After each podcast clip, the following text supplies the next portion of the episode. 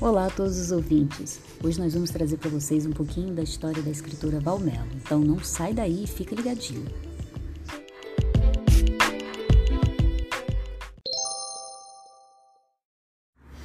Olá, ouvintes internautas do programa América no Coração da Baixada da Rádio Tropical AM 830.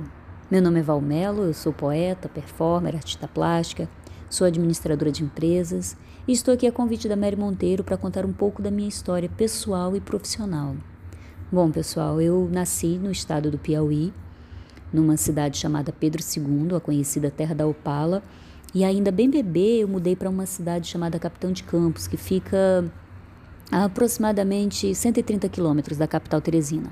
Lá eu fui criada pelo meu avô e eu posso afirmar que lá eu adquiri os meus maiores valores como ser humano. O senhor Edmundo, como todo bom nordestino, tinha uma crueza muito comum da região, mas ao mesmo tempo e numa mesma proporção, eu posso dizer também que ele tinha uma sabedoria imensa.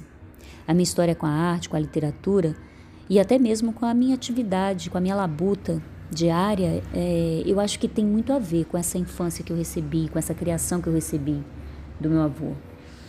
As minhas primeiras leituras foram os cordéis. Cordéis tiveram uma influência muito grande na minha vida. Meu avô aquele lavrador, aquele homem do roçado. Ele adorava os versos rimados e o repente era uma coisa que fazia parte do meu dia a dia. As minhas influências na música sempre foram Luiz Gonzaga, Sivuca. Alceu Valença, por exemplo, eram, minhas eram as minhas canções de Niná, né? E uma coisa que meu avô era muito apaixonado era por cantoria de viola. Então, sempre que, que ele podia, né, ele me levava para ver os violeiros tocarem. E aí ele sempre me mandava colocar o dinheiro na bandeja do violeiro. Ele não aceitava que o artista não fosse valorizado. Eu acho que essa foi uma das minhas uma das primeiras lições que eu tirei do meu avô, sabe? De valorizar a arte. Como uma boa filha de vó, eu aprendi os trabalhos manuais, talvez por ver a minha mãe fazendo as minhas roupas, né, costurando todas as minhas peças. Hoje, Sou eu que desenvolvo os meus figurinos para o palco, sou eu que desenvolvo as minhas as minhas vestimentas do meu dia a dia, ou seja, sou uma excelente costureira, tá, pessoal? Por falar em palco, uma das cenas muito marcantes que eu tenho da minha infância é de quando meu avô, por exemplo, quando ele recebia cartas, ele pegava aquelas cartas, chamava os vizinhos e me, me fazia ler aquelas cartas repetidamente, sabe? Eu lia várias vezes as mesmas cartas. E quando ele terminava de ler a carta, ele aplaudia e mandava também as pessoas aplaudirem, dizer que, que era maravilhoso e tal. Eu acho que eu, ele achava aquilo tudo muito performático, né? Ele não usava essa palavra, óbvio, mas era assim que ele via. E eu acho que foi ali que eu comecei a tomar o gosto pelo palco, pelo público, pelos aplausos. Eu era muito pequena, eu tinha sete, seis, sete anos, mas eu tenho a minha desconfiança que foi ali que eu comecei a gostar dos aplausos. Mas na minha casa, gente, tinha muita disciplina também. Por exemplo, mas eu posso citar aqui para vocês que eu tinha uma um tipo de punição um pouquinho diferente. Quando eu fazia malcriação, o meu avô me colocava para resolver expressões matemáticas. Né? Ele colocava operações numéricas. E, e se engana quem acha que aquilo me deixou traumatizada com os números. Muito pelo contrário. Ali eu comecei a herdar o amor, o gosto, o carinho que eu tenho hoje pelas exatas. Eu acabei transferindo aquilo para a sala de aula, né? Então, eu sempre me dei muito bem com os números e as outras matérias, eu não, nunca fui uma má aluna, vejam bem, eu nunca fui uma má aluna, mas eu confesso que os, os números me chamavam mais atenção. Nas outras matérias, para passar o tempo, eu que sempre fui uma menina muito inquieta, eu começava a desenhar os meus professores. Se tiver algum professor meu me ouvindo, me perdoe. Eram vários rabiscos, mas levei isso até a faculdade, gente. Eu sempre desenhava os meus professores. E ali eu acho que eu passei a gostar do desenho e ganhar o, o, o carinho, o amor que eu tenho pela ilustração. Também eu vivi um tempo da minha vida dentro da Igreja Católica, porque teria deixado meu avô muito feliz se eu tivesse seguido a ordem religiosa mas o máximo que eu consegui foi ser líder de grupo de juventude. E lá dentro eu consegui desenvolver a minha inclinação para produzir peças, textos, paródias, apresentações, danças, competições, mas eu acho que o que eu gostava, assim, que eu gostava mesmo era aquele espaço para eu poder deixar minha criatividade fluir. Aí quando eu fiz 18 anos, eu fui passar um mês na casa do meu pai. Meu pai morava aqui no Rio de Janeiro e desse um mês eu estou hoje há 20 anos. Já se passaram 20 anos. E cá estou. Eu estudei estética, imagem pessoal, trabalhei dentro de consultórios de cirurgias plásticas, clínicas de estética, mas a arte estava ali, batendo na minha porta. Aí eu resolvi fazer aulas de dança. Fiz dança árabe e durante um, algum tempo eu me apresentei como dançarina de dança do ventre. Depois eu fui fazer faculdade, eu fiz faculdade de administração, me especializei em gestão da qualidade e, embarcar assim no universo literário foi mesmo somente em 2016 é aquilo, né, gente? É, eu acho que é a máxima de todo poeta, escritor. Escrever, eu sempre escrevia. Sempre escrevi, mas eu não mostrava.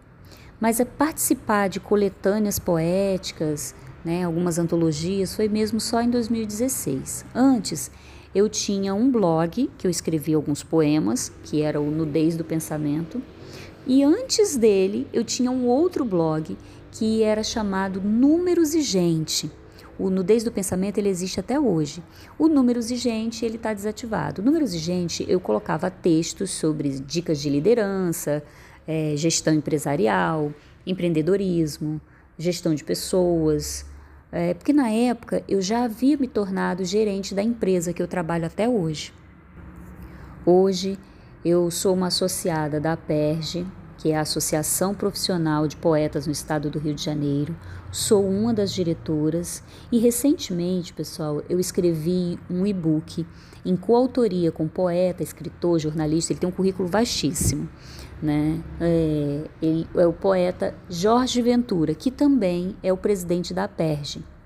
É o e-book intitulado A Violeta 19, uma transmutação pandêmica. Ele está disponível nas plataformas digitais, nas Amazon, nos Google, Google Livros. Ele é um compilado dos sentimentos que nós vivemos na pandemia. No início de 2021, eu lancei o meu primeiro livro solo.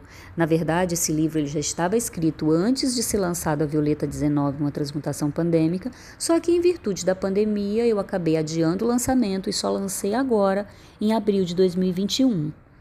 É, eu, eu ainda tenho alguns exemplares, caso alguém tenha interesse, pode me, me procurar nas minhas redes sociais, que são valmelos, arroba valmelos, com dois L's e S no final, S de sapo. É, o Poesia Ruiva, arroba Poesia Ruiva e o arroba Visual Poema. O Visual Poema é, é um Instagram somente com ilustrações, mas quem quiser me encontrar você pode me procurar ali no Visual Poema também, tá bom? E uma coisa que eu não falei para vocês é que esses dois, tanto o e-book que eu lancei com Jorge Ventura quanto o Vermelhos Inversos, ambos são pela Ventura Editora. Eu tenho uma novidade para vocês que agora eu tenho passado a produzir alguns blogs para outras pessoas, blogs para terceiros, como por exemplo o blog de mostra de poesia contemporânea da PEG, que nós desenvolvemos desde o ano passado, e esse ano, por exemplo, nós tivemos uma adesão muito interessante. E eu gostaria também de convidar vocês a conhecerem o blog da Flamatec, flamatec.com.br.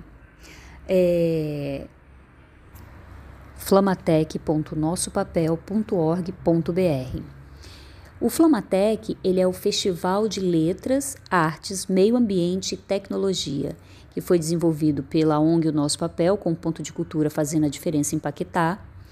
E ele está repleto de atividades, de artistas, de, de músicos, de atores, tem contadores de histórias, tem artesanato, ou seja, vale super a pena conferir. Tá bom, pessoal? Quero agradecer mais uma vez a Mary Monteiro. Obrigada pelo convite e obrigada pelo espaço, por poder dividir um pouquinho da minha história com todos vocês. Grande abraço e não deixe de conferir o blog, tá bom?